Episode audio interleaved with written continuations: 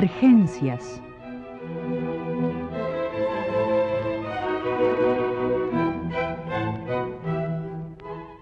Un programa a cargo de Margot Glantz.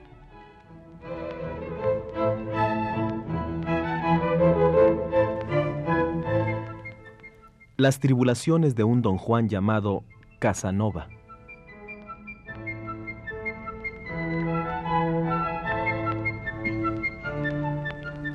Me detengo en Casanova.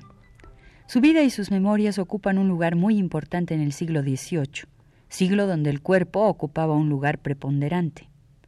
Este tema empieza a recobrar su vigencia y a llenar de palabras su contenido, en base perpetuo que el hombre soslaya, ignora, desprecia, alienta, resiente. Casanova vive corporalmente toda su vida, mejor sería decir, le da gusto al cuerpo siempre, y cuando ese cuerpo empieza a perder su lozanía y la fuerza para darle gusto, el espíritu se solaza en el recuerdo. Si estas memorias escritas solo para consolarme del terrible aburrimiento que me mata lentamente en Bohemia, y que quizá me mataría en cualquier parte, puesto que aunque mi cuerpo es viejo, mi espíritu y mis deseos son tan jóvenes como siempre, si estas memorias, repito, se leen alguna vez, se leerán solo cuando ya me haya ido y ninguna censura pese sobre mí. ¿Qué objeto tendría en mentir? Un hombre no gana nada engañándose a sí mismo y es principalmente para mí que escribo. El libro habla del cuerpo joven, sano, que ha empezado a vivir cuando la sangre hace erupción para mostrar su oscuro y continuo recorrer del cuerpo. La sangre sale y la hemorragia es el único signo vivo que escondido pulsa para recordar que hay un cuerpo oculto, interior, que permite la vida y que rige el instinto. Y esa sangre que sale vergonzosamente de adentro para demostrar la vida en un joven que parece condenado a la muerte, la determina desde el principio. Y cuando la sangre no corre ya de la misma manera, cuando ha parecido enfriarse y solo se queda en la cabeza, toma forma de memoria que recobra cuerpo en la escritura.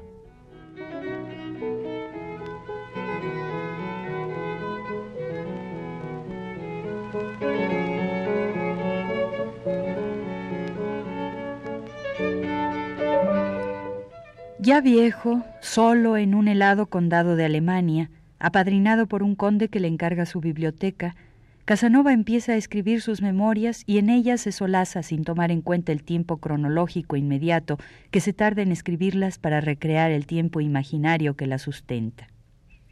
Así podemos reiterar que en la forma nueva que ha adquirido cuerpo en un espacio antes en blanco, ahora caligrafiado, Casanova revive corpóreamente ante nuestros ojos. Escribo trece horas por día, estas trece horas me parecen apenas trece minutos. Me divierto porque no invento. Lo que más me apena es que el deber me obliga a disfrazar ciertos nombres, porque no tengo autoridad para publicar los asuntos de los demás. He escrito dos tercios de mi vida. Y continúa. Lo digo todo. Nunca me protejo y sin embargo en nombre del honor no puedo darle el nombre de confesiones a mis memorias porque no me arrepiento de nada y sin arrepentimiento uno no puede ser absuelto. ¿Suponéis que me elogio? De ninguna manera. En un siglo donde los relatos aspiran a la confesión y donde destacan las confesiones de Rousseau, esta aseveración vale oro porque demuestra una constatación sin ambajes de la existencia definitiva e invasora de la propia corporeidad. El 20 de julio de 1796 escribe dos años antes de su muerte. Por lo que se refiere a mis memorias, creo que me detendré aquí, pues desde la edad de 50 años no puedo relatar más que cosas tristes y eso me pone triste. No las he escrito más que para alegrar a mis lectores.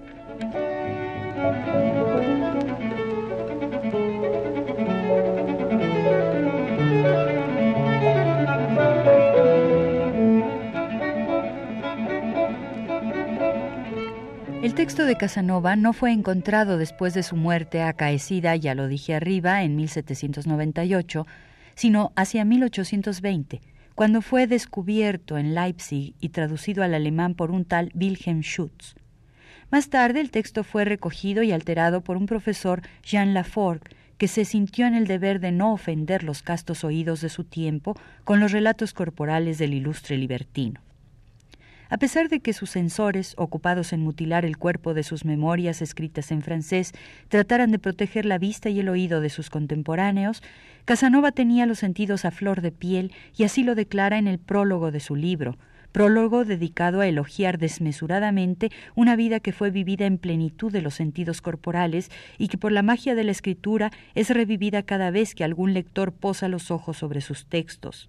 Así el lector sea Fellini, que lo desprecia porque al leerlo también recuerda su propia vida, que quizá se concentró demasiado en cuerpos tan redondos y voluminosos que el director italiano vive una versión moderna de Atlas, cargando entre sus ojos dos globos terráqueos tan enormes que parecen senos. Casanova asegura, Dios no podrá más que perdonar a aquellos que aman el humo de la casa y el olor de las mujeres.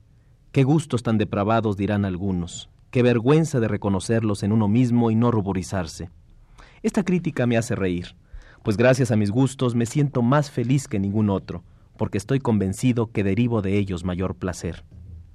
Acontecimientos violentos obligan a veces a nuestro memorialista a arrepentirse de estas blasfemias, presto a recobrarse en cuanto el cuerpo se recobra también y da la predominancia a la sangre.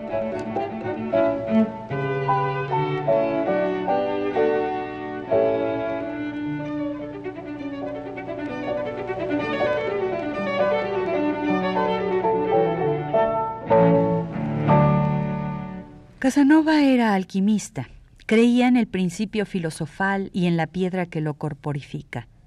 Muchas veces, siguiendo la necesidad que su vida veleidosa exige, su esoterismo se convierte en charlatanería, relatada en las memorias. Pero la consistencia de sus creencias se asienta en el espacio garrapateado por su letra fina que escribe larga y tendidamente en un francés plagado de italianismos.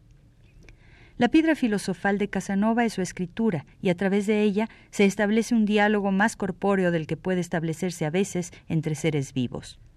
La resurrección de los sentidos, la vitalidad del cuerpo, el florecimiento cíclico de la vida que se da solo una vez en apariencia, se consume gracias a la magia que las letras combinadas como en la cábala otorgan a un relato que se escribe para que otros lo lean, aunque cuando esto se produzca, los ojos y las manos de quien lo ha escrito ya sean solo polvo, pero polvo enamorado.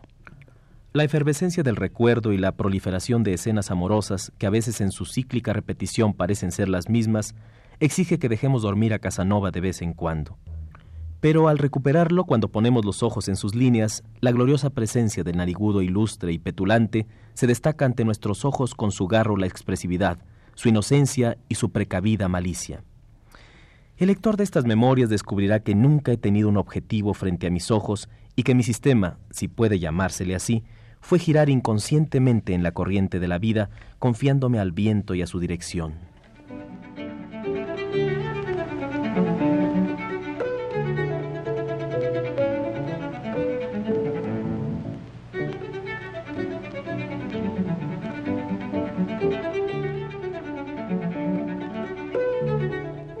Y ese hombre que parece confesar, pero que solo da rienda suelta a la memoria para que ésta nos alcance y nos provoque un regocijo, no pide nunca la absolución, solo pide que se establezca una comunión que se entrega sin la previa y violenta expresión del golpe de pecho.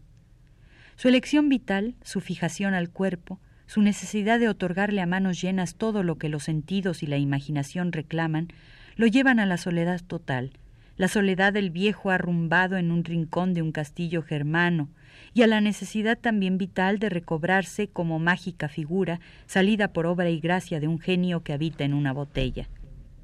Y como la botella sagrada que en un lugar de un barco abriga un manuscrito en la obra de Poe, su genialidad se concentra en un espacio caligrafiado. ¿Cuántos cambios surgen de esta independiente manera de vivir? Sigue diciendo en el entusiasmo que comparte con nosotros y que rompe su soledad de polvo.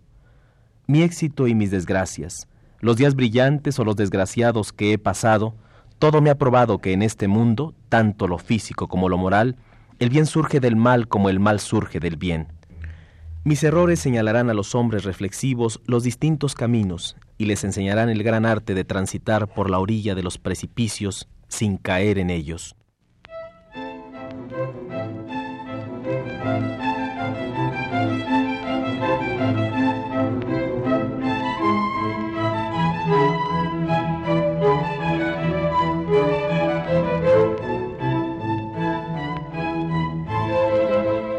Divergencias.